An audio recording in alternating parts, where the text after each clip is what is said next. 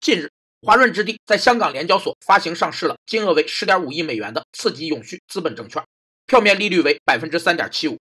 永续债券是指不规定到期期限，债权人也不能要求清偿，但可按期取得利息的一种债券，其利息一般高于浮动利息。其发行目的是为了扩充自有资金实力。永续性债券与股票的性质相近，可获得长期投资资本，但持有者不能参与企业的经营管理和利润分配，属于间接投资。从债务偿还的地位来讲，当永续债券发行人发生债务危机时，一般债务偿还在先，永续债券偿还在后。